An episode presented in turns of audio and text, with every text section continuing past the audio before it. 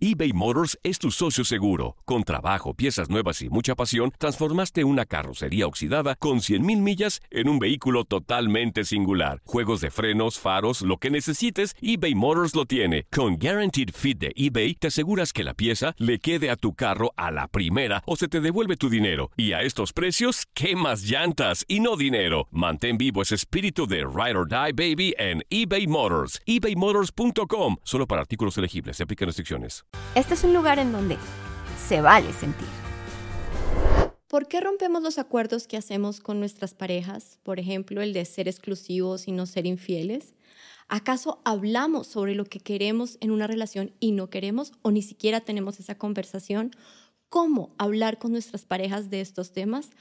Les damos la bienvenida a un nuevo episodio de Se vale sentir. Mi nombre es Angélica Gallón y hoy tenemos una invitada potente, rebelde, divertidísima, Alba Centauri, eh, psicóloga española, em, experta en acompañamiento psicosexual y activista en contra del terrorismo emocional. Hola, Alba querida, qué gusto tenerte aquí. Muchas gracias, Angélica, por la invitación, de verdad. Cuéntanos qué es esto del terrorismo emocional. Empecemos por ahí. Digamos que elegí ese título cuando estaba muy enojada con algunas de las dinámicas que se daban en las relaciones que no eran tan lindas, ¿no? Estamos hablando de manipulación, estamos refiriéndonos a cosas como eh, las mentiras, pero también la invalidación emocional, el gaslighting que ahora está tan, de, moda, hablar de ello. Entonces, eh, pues yo me di cuenta que una parte esencial del malestar que había sentido en todos mis vínculos afectivos tenía que ver un poco como con esta falta de educación emocional que tenemos, porque nos falta lamentablemente desde las escuelas este componente educativo. Y me dediqué a militar porque hubiera más conocimiento sobre nuestras sensaciones, nuestros sentimientos, nuestras emociones en general. Muy pertinente que estemos en este podcast de Se vale sentir. Sí, totalmente. Además es que justo esa es la frase, ¿no? Como se puede sentir, es válido, está bien, tenemos derecho, porque muchas veces las emociones vienen como ligadas a un montón de culpa, ¿cierto? Entonces, no solo estoy triste, sino además me siento reculpable por estar triste o siento celos, ¿no? Muy común pero me siento culpable por eso que estoy sintiendo. Y me siento mala persona, porque las emociones, ya sabes, a veces parecieran que están en lo bien, en lo mal. Alba, querida, mm, te oí en alguna entrevista decir que en tus terapias cada vez encontrabas más mujeres heridas, y un poco retomando esta experiencia de la que hablabas, porque ellas estaban en una relación monógama mientras sus parejas estaban viendo a más personas. ¿Por qué la infidelidad es tan común. ¿Qué hay ahí? ¿Qué ves tú como, como terapeuta? ¿no? Porque em, me parece peculiar, porque lo, ven, lo ves en los famosos, acabamos de pasar este episodio de Shakira y Piqué, y tú dices, esto es algo que nos aúna como humanos, ¿no? ¿Qué ves tú en, en, esta, digamos, narrativa de la infidelidad que tanto nos acongoja? Porque siento que es una narrativa que nos duele mucho. A mí me parece interesante destacar que la infidelidad existe porque también existe como la institución de la pareja y la institución matrimonial. Si no tuviéramos configuradas las relaciones en la forma en cómo queremos darles esa estructura, entonces sería pues mucho más difícil hablar de salirse de la pareja o tener relaciones extramaritales. Entonces ya de por sí las normas bajo las cuales intentamos vincularnos para toda la vida y todas las necesidades que le colocamos a, esa relación para que nos cubra, hacen que de alguna manera pues la infidelidad exista. Yo creo que también es como una pugna entre una búsqueda de seguridad por un lado, pero también una búsqueda como de novedades por otro, el deseo de sentir cosas diferentes y de explorar cosas nuevas que a veces nos lleva a las infidelidades. Claro. ¿Sientes que entonces quizás, Alba, si las parejas eh, se dieran más permiso de explorar sus deseos. Y aquí quiero entrar en un tema muy complejo, que es el deseo. Em, quizás incurriríamos menos en infidelidades? Digo, si dentro de las parejas pudiéramos explorar más nuestros deseos o, o no es solamente el tema del deseo el que se juega. Yo creo que aquí es interesante matizar que cuando hablamos de infidelidad normalmente nos estamos refiriendo a romper con la exclusividad sexual. Claro. Entonces, ¿qué pasa? Que tener una relación abierta, por ejemplo, no necesariamente evita que incumplas tus pactos o tus acuerdos o que en ese sentido seas infiel a lo que se ha conversado que se va a hacer. Qué interesante. O sea, en, la poligamia también hay... En el poliamor, en, la no monogamia consensuada también hay infidelidades. Entonces, digamos que pues en el momento en el que juntamos la idea de fidelidad con exclusividad es donde se nos vuelve todo un poco más una bola compleja de desenmarañar.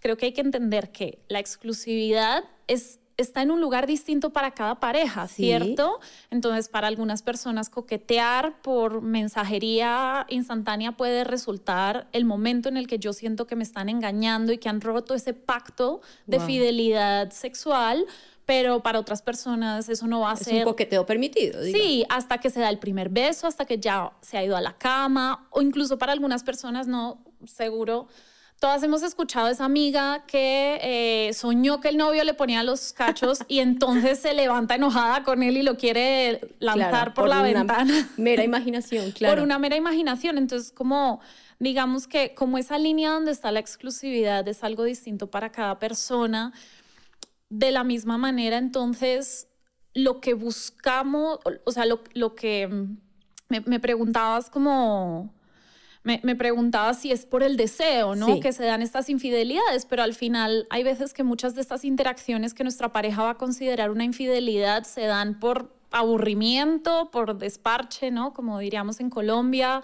por cualquier clase de cosa, porque estaba la oportunidad y me pasó por delante y no la iba a dejar pasar. Qué fuerte. Tocas un punto fundamental, digamos, del tema de la infidelidad, de, de la exclusividad y son los acuerdos, ¿no? Que mm, con eso empezamos este podcast, porque creo que es algo que no hacemos. ¿eh? Creo que, em, bueno, tú eres la, la, terapeuta aquí, pero eh, yo no siento que eh, en nuestras relaciones hagamos constantemente pactos explícitos, ¿no? Damos como, todo es un poco tácito, todo es un poco como se supone que esto es así. ¿Por qué son importantes los, los, acuerdos, no? Y quisiera que de tu mano también nos llevaras a aprender a hacer mejores acuerdos en nuestras relaciones. Pero primero entendamos por qué, por qué son relevantes. Ok. La razón por la que los acuerdos son muy importantes es porque tenemos necesidades distintas y cuando asumimos qué es lo que la otra persona necesita y pensamos que los acuerdos estándar o los acuerdos por defecto, digamos la receta eh, tradicional de cómo hacer la relación nos va a servir a todo el mundo por igual, entonces nos encontramos con un montón de necesidades desatendidas en el vínculo porque estamos pensando que todo el mundo se va a sentir cuidado, querido, amado por igual, ¿cierto? Entonces, nuestra diversidad es lo que da lugar a esa necesidad de construir acuerdos claros. ¿Qué pasa? Yo también le digo a las personas que atiendo en consulta siempre que acuerdos mega explícitos, concretos, en donde nos vamos a sentar a hablar de cada detalle de la relación, es una herramienta ya para cuando existen conflictos. Todas las personas tenemos una cierta romantización hacia la espontaneidad. Es verdad. Y a dejar fluir. Ajá, y entonces es como, pues, ¿cómo nos vamos a sentar en la segunda cita ya a hablar de eh, con qué frecuencia nos vamos a textear, cada cuánto tiempo vamos a tener encuentros, ¿no? Como que eh, hay algunas cosas que en general sentimos que es más agradable dejar fluir. ¿Qué pasa? Pues que en el momento en el que algo ya no está fluyendo adecuadamente, nos toca empezar es a hablar sobre ello al respecto y en general le recae el peso a la persona que no se está sintiendo tan cuidada de traer la conversación a la mesa. Y pues esto obviamente tiene una carga de género. Quienes solemos sentirnos descuidadas son quienes tenemos pues la tarea de todo el trabajo de, cuidados en la relación doméstico, en la crianza y demás. Entonces hay veces que dejar fluir las cosas va a hacer que las cosas fluyan hacia un lugar que es favorable para quienes tienen más poder y más capacidad, digamos, de acción dentro de la relación. Pero al margen de estos apuntes, en todo caso, yo siempre digo, es imposible acordar cada detalle de un sí, vínculo. Pero puede haber unos acuerdos mínimos. Pero puede haber, por supuesto, sobre todo tenemos que fijarnos en qué puntos somos diferentes a la imagen tradicional de la pareja. Es decir, hay, hay sí, como Unos hay... acuerdos tácitos, ¿no? Como hay- un telón de fondo. Sí, hay una especie, de, digamos, de imagen que tenemos de cómo se debe ver una pareja normal, con qué frecuencia van a tirar, como... se Claro, puede decir. se puede decir tirar. Sí, se vale, se vale. Como con qué frecuencia, ¿no? Lo normal es mínimo una vez a la semana o yo qué sé, ¿no? Cosas de estas. O con, con qué frecuencia vamos a tener citas, a cuántos meses de estar saliendo vamos a conocer a los padres o a los amigos de la otra persona. Entonces, como existen todos estos acuerdos tácitos, implícitos de cómo debe ser una relación, es nuestra tarea también fijarnos, bueno, en qué partes no encajo con el molde Interesante. tradicional y es sobre esas partes en las que se vuelve más importante explicitar algunas cosas. Porque al final, en, en las partes que nos parecemos a la norma, pues simplemente podemos dejar que las cosas vayan. Estupendo. Donde no sí solas. Intento crear una conversación. Pero bueno, entre- entremos ahí.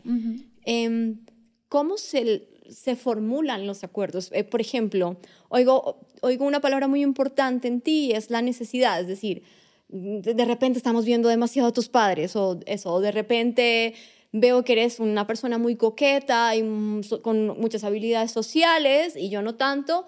Eh, ¿Cómo lo traemos a la mesa? Y, y, y ¿Cómo lo formularías? ¿Sabes? Porque siento que eso, que es que a veces las parejas es como una cosa y como que das por sentado que te conoce y el otro te conoce y ya nadie dijo nada. Y creo que eso es un camino a ser parejas más conscientes también, ¿no?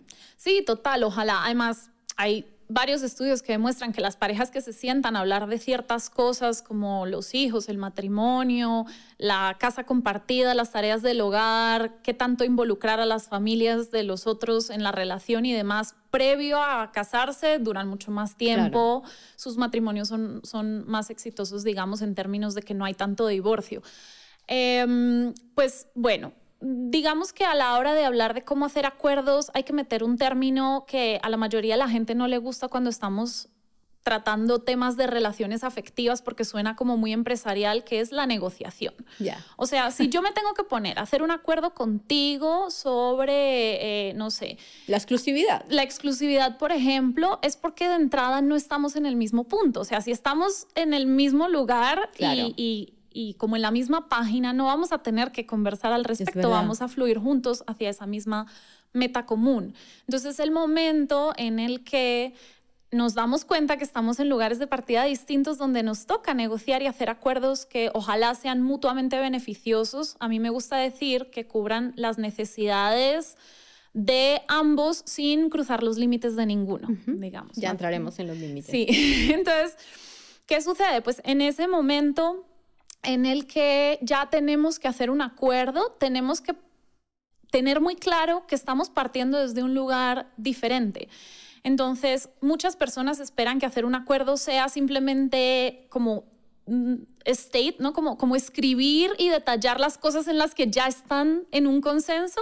No, justo lo que toca es encontrar un punto medio que sea posible de lograr para ambas personas. Claro. Y hay veces que no hay puntos medios. Claro que no, no me ponga en juego yo también. Hay veces que no hay manera de que yo me acerque a ti sin sentir que me estoy pasando a mí misma por encima o que tú entres a... O sea, a veces, aunque intentemos acercarnos, no encontramos un terreno en común suficientemente fértil para, para que el acuerdo funcione, porque esto tiene también que ver con la infidelidad. Muchas veces rompemos acuerdos porque el- a lo que nos hemos comprometido no era algo que estaba en nuestra capacidad cumplir. fuerte, no, no, no nos hacía justicia, digamos, en nuestros deseos y nuestros anhelos. digamos, por poner un ejemplo, hay gente súper impuntual, ¿no? Como en, yo siempre, siempre hablo de la puntualidad porque soy como medio, no sé, voy a tener por ahí un gen alemán, quién sabe. Estricta con la puntualidad. Sí, entonces, no sé, tengo una amiga costeña que le cuesta un poco más el tema de la puntualidad. O sea, ella aunque se comprometiera conmigo, está comprometiéndose a algo que no va a ser capaz de cumplir. Entonces, lo honesto es que si yo sé que no voy a poder Claro. cumplir ese acuerdo, pues no, No te, lo haga. No, te, no me comprometo. Y el otro elemento que creo que es fundamental para los acuerdos es la petición. Es decir, muchas veces nos sentamos a hablar con la pareja sobre algo en lo que no tenemos encuentro, pongamos, eh, no sé, la cantidad de salidas que tiene con sus amigos. Ya. Y yo le comento al otro lo que yo necesito, lo que yo deseo, lo que me molesta, le cuento mis emociones, ¿no? Como, bueno, pero es que cuando tú te vas yo me quedo sola con los niños en la casa y me agobia todo este trabajo y ta, ta, ta. Y espero que el mero hecho de expresar mi necesidad sea suficiente para que el otro de alguna manera tenga la iniciativa de ofrecerme algo para solucionar. Claro. Y no me paro en ningún momento a decirle, ¿podrías, por favor, mm, salir esta semana un día en vez de dos? Y en esa pregunta, digamos que surge una cosa muy bonita que es yo le estoy entregando al otro la autonomía de elegir si cuidarme o no. Qué maravilla. Qué interesante, porque si no es como una, imposición. Estamos asumiendo que, y esto pasa mucho, que como es mi esposo, entonces tiene la obligación. Y yo no tengo que pedirle porque es su deber cuidarme. Y pues en una parte sí, ¿cierto? Pero... No todos cuidamos igual. No todos, no todos cuidamos igual, no todos necesitamos los mismos cuidados.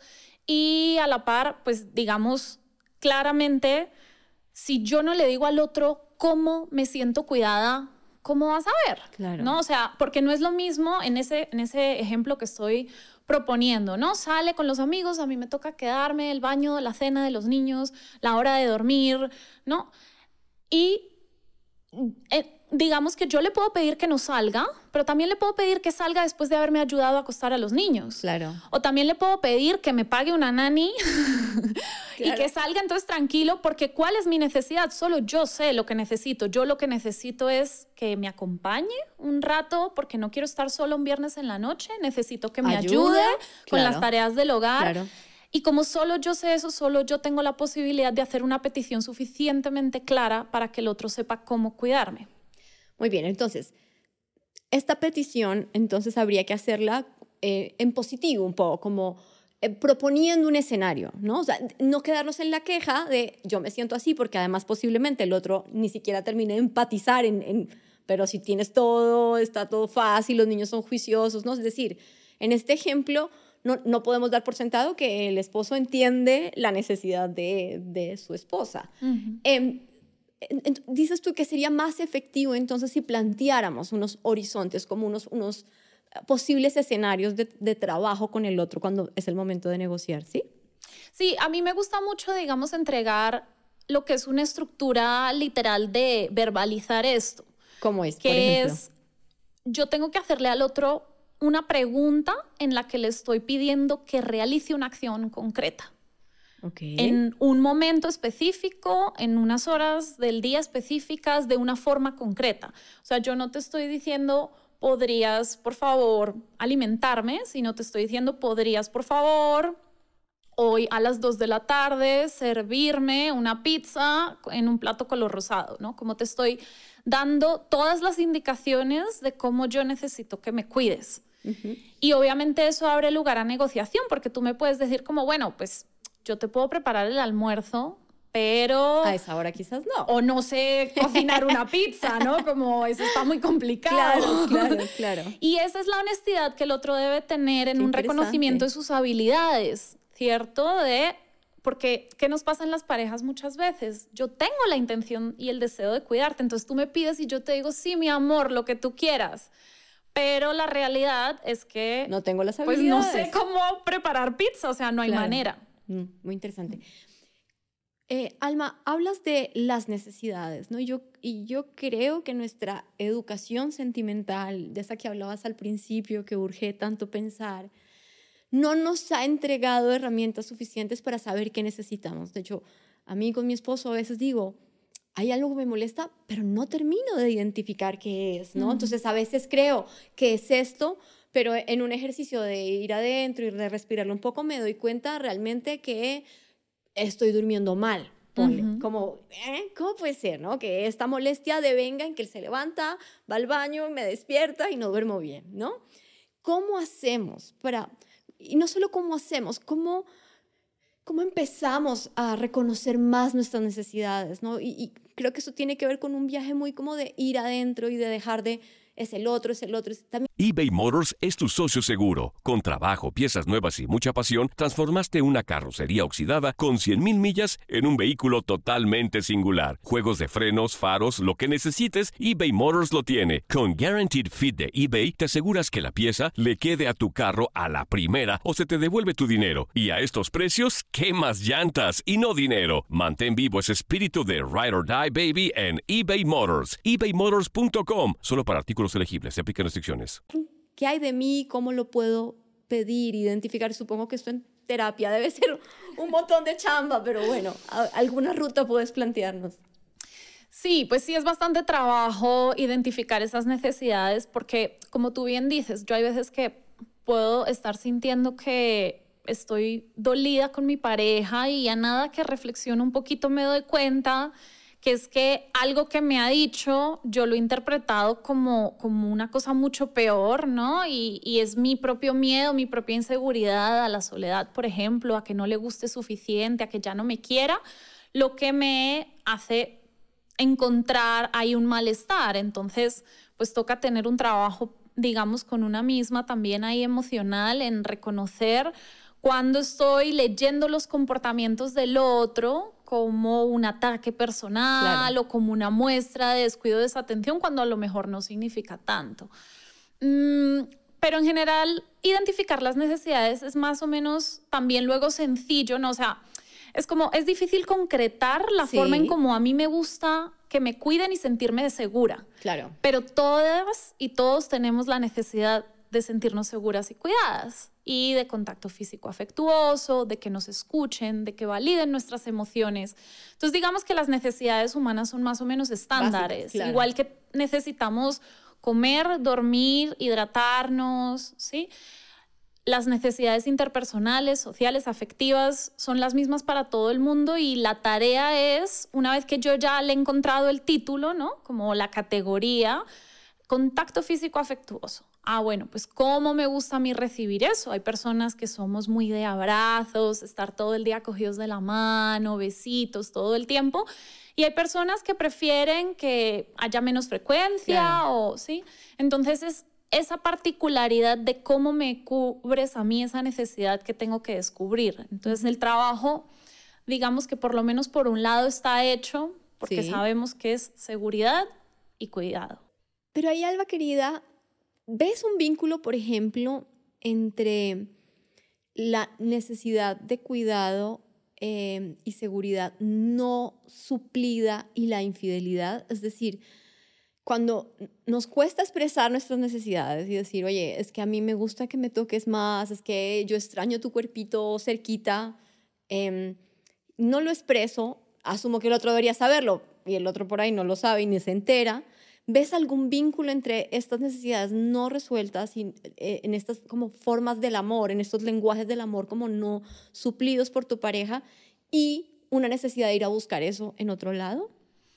Yo creo que es muy interesante una teoría de Esther Perel que básicamente ya lo que explica es que estamos tratando de ponerle a nuestras parejas estables hoy en día la necesidad de seguridad y la necesidad de novedad simultáneamente.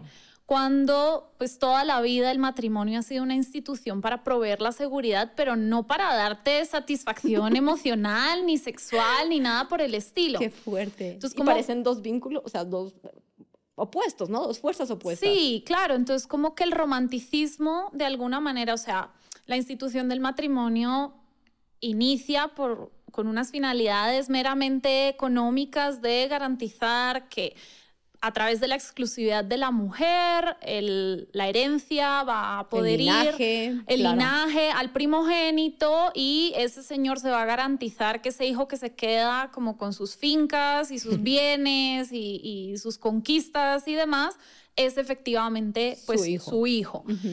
Y en el momento en el que esto ya, este cuento ya no nos lo terminamos de creer y empezamos a tener también, pues no, Hollywood y películas que nos quieren vender también distintas formas de encontrar la felicidad, vemos como un desplazamiento. Un desplazamiento sobre el, la institución del matrimonio de un montón de ideales románticos que antes estaban precisamente orientados al amor cortesano, que era el amor por fuera del matrimonio. O sea, antes la pasión y el morir de amor y escribir poemas y toda esta serie de cosas era algo que no se hacía a la señora que estaba en casa cuidando a tus hijos. claro. Se hacía para afuera, ¿no? O sea, cortesana es, es, la palabra que se refería a las trabajadoras sexuales en esa época.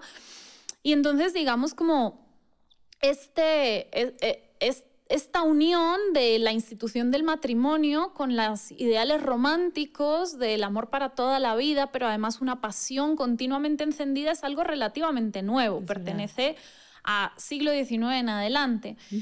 Y pues lo que nos encontramos es que una sola persona no es capaz de sostener todas nuestras necesidades. Es decir, si vemos cómo los niños y niñas mientras están creciendo, a una mamá se le dificultaría sostener todas las necesidades de esa criatura sola y recordamos todo el tiempo la importancia de como que sea una tribu completa, que haya un colegio, que haya, un colegio, que te ayuden los abuelos, ¿sí?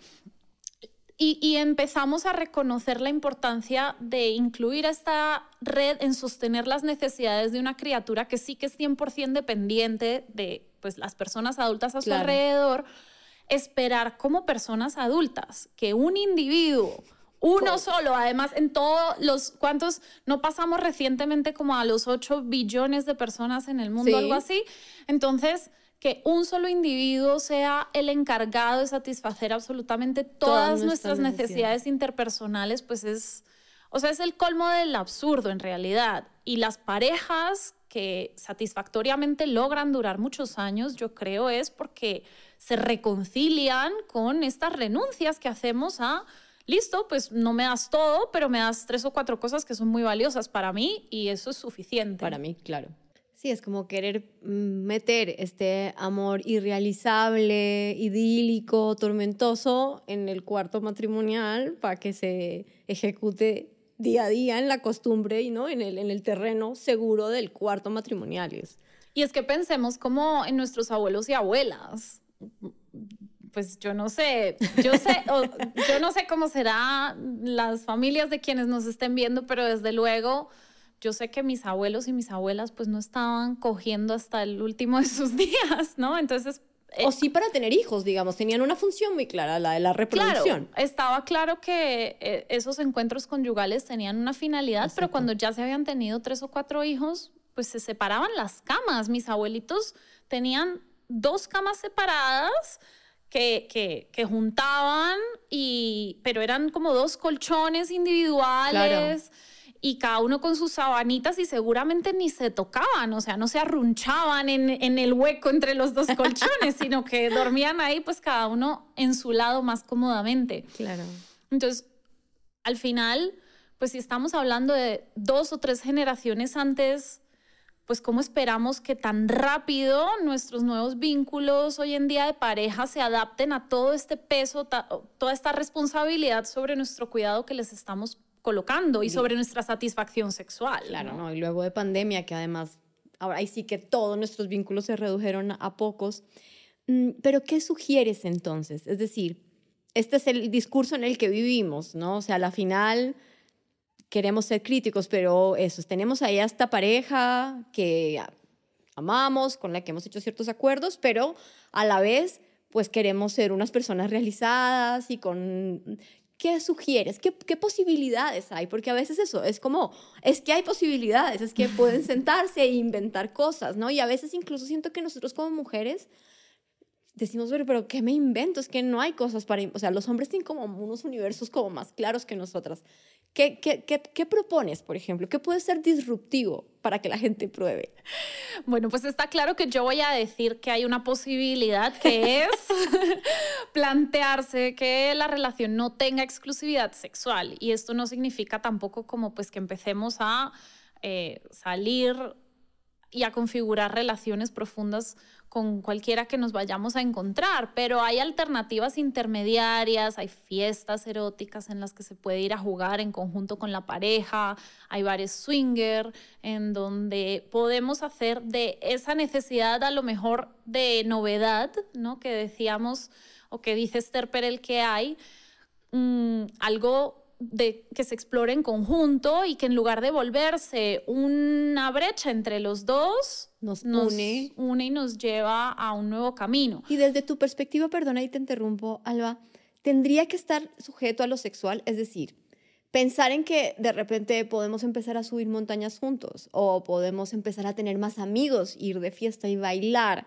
¿podría suplirlo o crees que las necesidades sexuales solo se cubren desde lo sexual?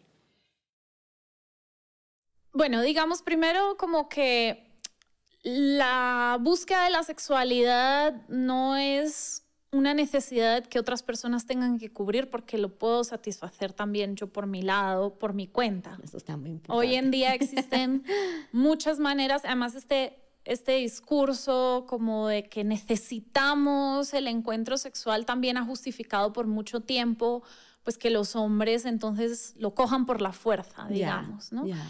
Entonces, el deseo es bueno no compararlo con una necesidad eh, porque eso nos abre más puertas. Por ejemplo, tengo un caso en estos momentos en consulta de una relación que em, pues lleva unos siete años sin tener una vida íntima muy activa, a raíz también del nacimiento, pues como suele pasar, de, de una hija.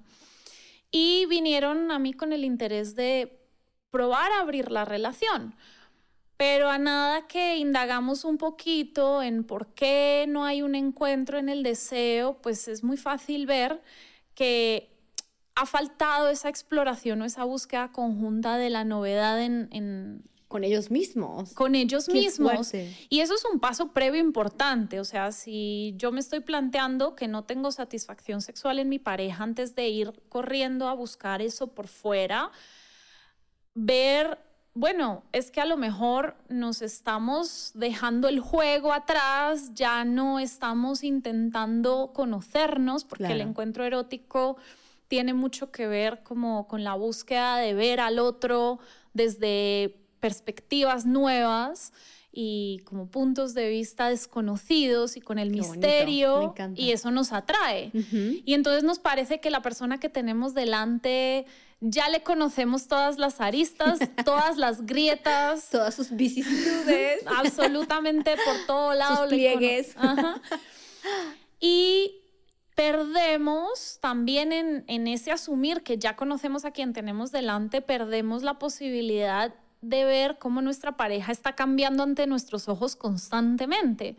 Entonces, un ejercicio también interesante puede ser sentarse a tratar de descubrir qué cosas tiene mi pareja que no me había fijado y que son nuevas para mí y dónde puedo encontrar como esa, esa búsqueda de, de novedad. O sea, no en nos vamos a poner entonces unos disfraces y hacer un juego de rol.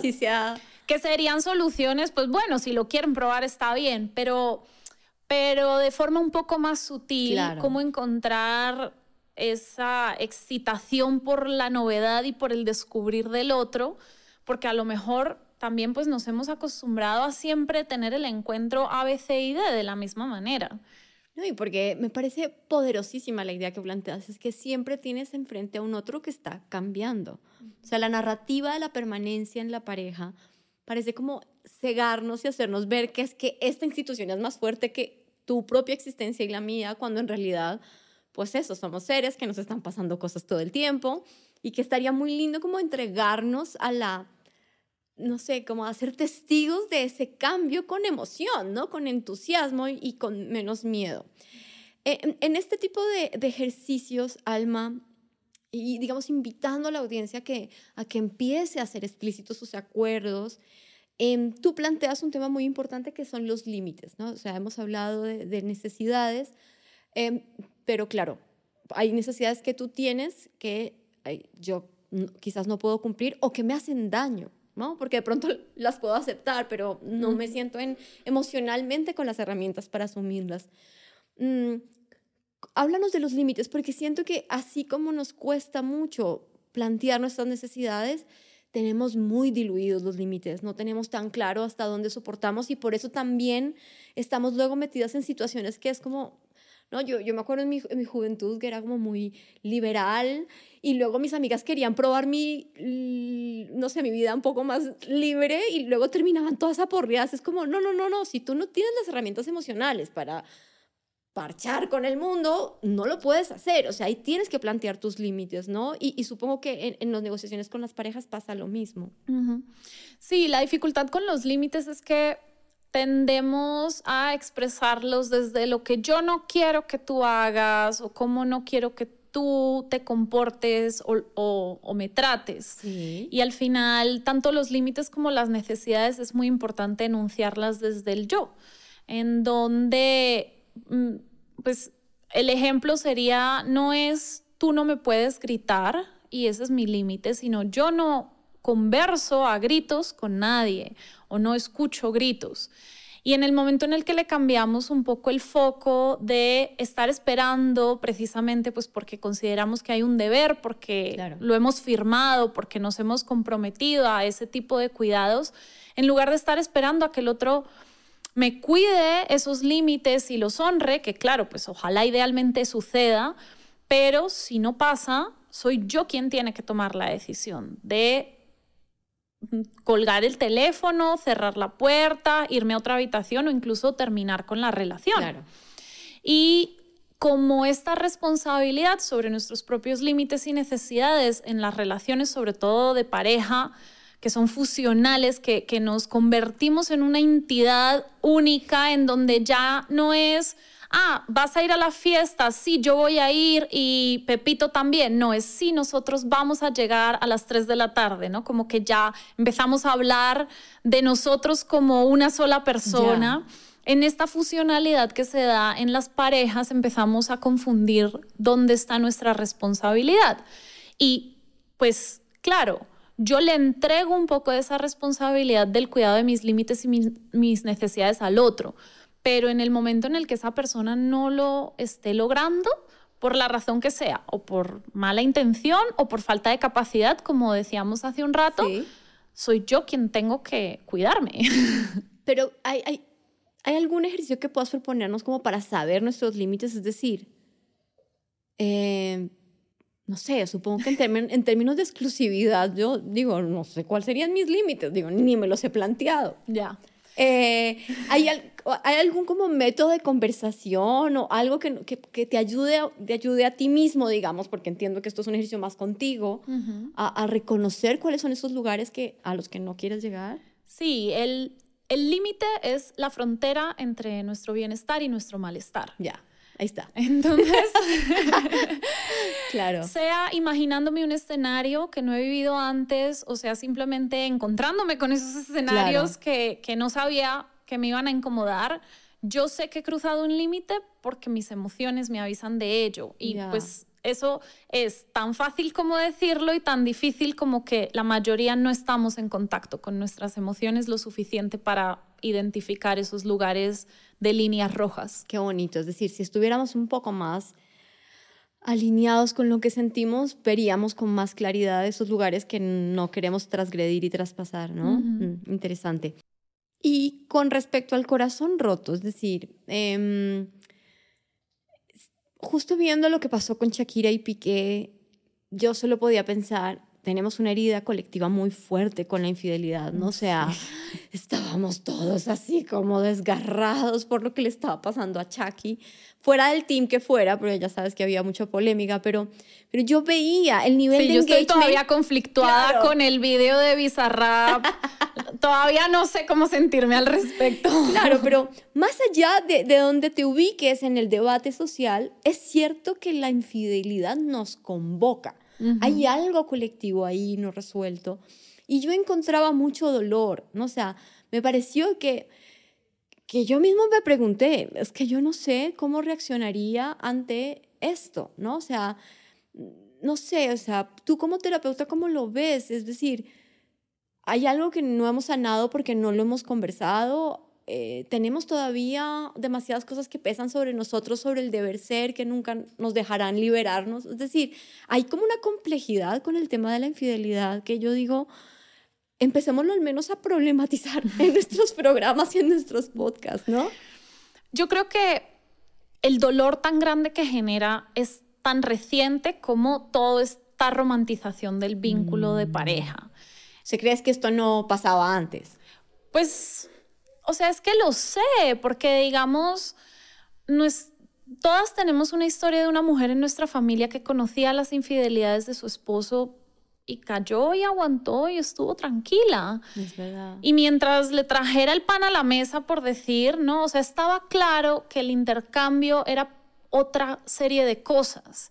Y entonces en el momento en el que le metemos la necesidad de seguridad emocional, no de seguridad material o económica al vínculo, claro. ahí se le añade unas complicaciones y, esta fusionalidad en donde mi identidad se vuelve una con el otro, lo que nos pasa en las rupturas, sea por infidelidad o por, cualquier otra cosa, ¿no? Ese, esa sensación de corazón roto es que cuando yo pierdo al otro siento que me estoy perdiendo yo.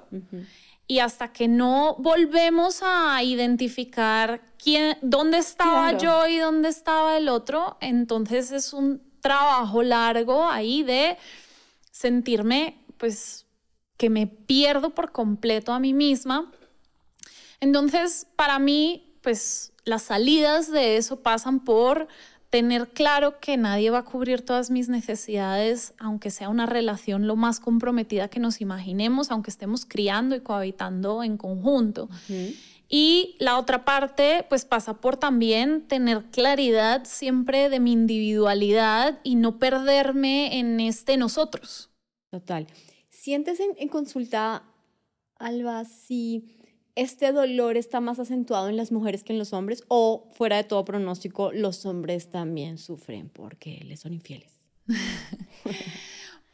Yo sobre todo lo que me encuentro son mujeres a las que ahora con la popularidad creciente de la no monogamia consensuada y el poliamor, se les ha impuesto por la fuerza es esta idea, ¿no? Mm. Y, y, además una fuerza muy sutil, no es te estoy encerrando en la casa y me estoy yo yendo y te digo que te aguantes, sino se vende como más feminista, más liberal, ah, como vas a ser tan antigua, y a través de esta manipulación emocional, de este terrorismo emocional, se termina convenciendo a las mujeres de aceptar a regañadientes la apertura de la pareja, mm. cuando al final igual sigue siendo bajo el mismo formato patriarcal de unilateralidad, es una persona quien tiene la posibilidad de ir a explorar con otra gente. Wow. Entonces, pues yo lo que sí me encuentro en torno a las infidelidades es em, sobre todo mucha duda respecto a qué hacer después, ¿no? Creo que al final como atiendo parejas heterosexuales, pero también mujeres lesbianas, hombres homosexuales, eh, la, cantidad de hombres y mujeres que experimentan infidelidad, ¿no? Se, considera que está entre el 25 y el 75% de las parejas que, O sea, todas. Que, sí. Yo en mis talleres, digamos que esto he logrado establecerlo en que más o menos la mitad de todas las personas que hemos estado alguna vez en, una pareja o nos han sido infieles o lo hemos sido. Wow. Y pues esto le afecta a todo el mundo por igual, hombres y mujeres. Pero sí, me parece muy interesante, eh, digamos, este, esta red flag que levantas, como, oigan, en virtud de un nuevo discurso, no podemos seguir reproduciendo como viejos patrones en donde el chico busca todo para poder legitimar sus exploraciones y ella pues acepta, ¿no? Em, ¿Sientes ahí, Alba querida, que si yo no logro crear un acuerdo sano con mi pareja es un indicador de que quizás esa no es mi pareja. Es decir, eh, si en términos de exclusividad y de fidelidad no nos, no nos comprendemos, o, sí, pero yo sé que me cuesta demasiado y me voy a poner en una situación más bien como de víctima que de, eh, no sé, que fluir con la situación, eh, es una, digamos, un banderazo suficiente para decir, bueno, quizás esta no es mi relación? Yo lo que le suelo decir a la gente cuando nos encontramos con lugares en los que es difícil llegar a acuerdos que se sientan cómodamente habitables para ambas personas es lo siguiente. Y es que una relación no puede estar cerrada y abierta simultáneamente. o sea, imaginemos que nos estamos tratando de poner de acuerdo si nos vamos a casar o no, si vamos a vivir juntos o no, si vamos a tener hijos o no. No podemos a la vez tener hijos y no tenerlos. Claro es una cosa que, que, que no es reconciliable. O sea, yo sí puedo renunciar a tener alguna necesidad cubierta en mi relación, por poner un ejemplo. Ahora yo estoy... a mí me, Alba. A, mí me encanta la planeación, la organización, soy así bien Capricornio. y esta persona con la que estoy saliendo en estos momentos es, vamos viendo todo. Ya, claro yo puedo renunciar. Más sagitariano, digamos. Literal es sagitario, no me puedo creer que dijeras eso. bueno, un poco de astrología nunca nos cae mal. Bueno, aquí. Yo tengo mi luna sagitario, por eso la Literal conozco. es sagitario, maldita sea. Entonces. ¿Qué sucede? Yo puedo elegir que para mí es más importante otras cosas que me proveen en estos momentos el vínculo y tener esa necesidad insatisfecha. Ya. Y veo a ver con mi malestar, donde está ese límite, cuánto puedo aguantar esto sin romperme. Pero digamos que una persona que quiere una relación exclusiva o elige renunciar a eso, ¿no? Como yo ya sé que eso no lo voy a tener, o igual una persona que quiere una relación que no sea exclusiva, en donde pueda acostarse con otra gente, o elige renunciar voluntariamente a eso, o si siente que no le quedaba opción, que esto nos pasa mucho, como, bueno, es que era eso o mm, perder la mitad de un ingreso cuando tenemos dos hijos, cómo vamos a mantener la hipoteca. Entonces, digamos que muchas veces lo que sucede es que no tomamos esa decisión suficientemente libremente porque el miedo a la pérdida y a lo que y, real, ¿no? O sea, no miedo a la pérdida que hay que curar, sino es que es un riesgo perder esa relación y entonces no se ve como una verdadera opción elegir no estar con la persona. Mm. Y, en, e, y entonces, pues lo que nos encontramos es mucho resentimiento porque me, me siento obligada, impotente, a aceptar la situación como me toca tragar. Wow. Y eso es un lugar en el que no se está a gusto nunca. Alba, querida, hemos hecho un recorrido muy interesante, ¿no? Eh, hemos hablado de los acuerdos, hemos hablado de reconocer nuestras necesidades y enunciarlas, hemos hablado del deseo, del cuidado. Em, quisiera como que acabáramos este podcast em, dándole tú quizás un, mensaje o, brindando como una pregunta o una herramienta para esas mujeres que sienten que están en ese momento, este público es muy femenino, por eso hablo de mujeres, pero em, que justo están como en, esa, en, en, este, en este conflicto, ¿no? De o no están seguras de su pareja o ellas mismas no están seguras de lo que quieren, es decir, que, ¿cómo podemos liberarnos de esta angustia y cómo, cómo, cómo abrir nuevos caminos? Em, conversarlo, definitivamente buscar un terapeuta. Em, ¿Qué cosas podrían hacernos bien un poco como para bajarle el drama, que es lo que creo que hace más complejo todo al tema de la infidelidad? Yo creo que la clave, como hemos comentado en un par de ocasiones, está en conectar con lo que nuestras emociones nos estén avisando. Y a mí siempre me gusta recordar que las emociones existen en nuestro cuerpo, en nuestro sistema nervioso.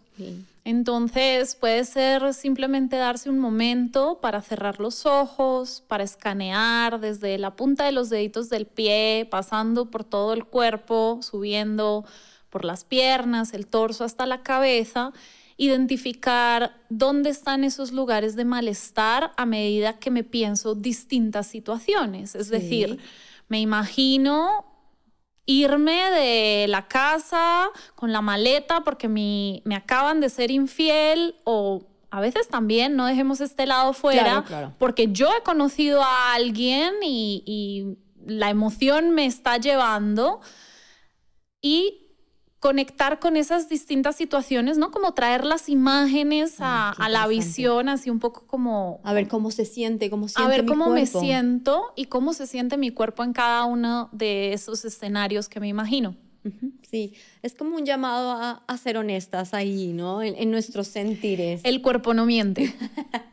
Ni las caderas mienten tampoco, como bien Pues bueno, ha sido un gusto tenerte. Creo que es un tema, em, como digo, complejo, pero muy urgente, ¿no? Y como eh, que tiene mucho drama, mucho sufrimiento y que de verdad está muy bueno que podamos hablar abiertamente y encontrar espacios de contención, ¿no? Que también eh, y, alternativas, ¿no? Que para muchos es impensable, pero para muchos otros es una, una gran posibilidad. Entonces, pues bueno, es, es, un honor, es un gusto tenerte aquí y que la conversación sobre eh, ampliar nuestras posibilidades para realizarnos en una pareja siga existiendo. De verdad, muchas gracias a ti la oportunidad por poner estos temas tan importantes sobre la mesa y a quienes nos estén viendo también desde donde sea. Muchas gracias. Un abrazo, bye. Este es un lugar en donde se vale sentir. Recuerden suscribirse al canal para no perderse ningún episodio de Se vale sentir. Lucero junto a José Ron protagonizan El Gallo de Oro. Gran estreno miércoles 8 de mayo a las 9 por Univisión. Las mejores.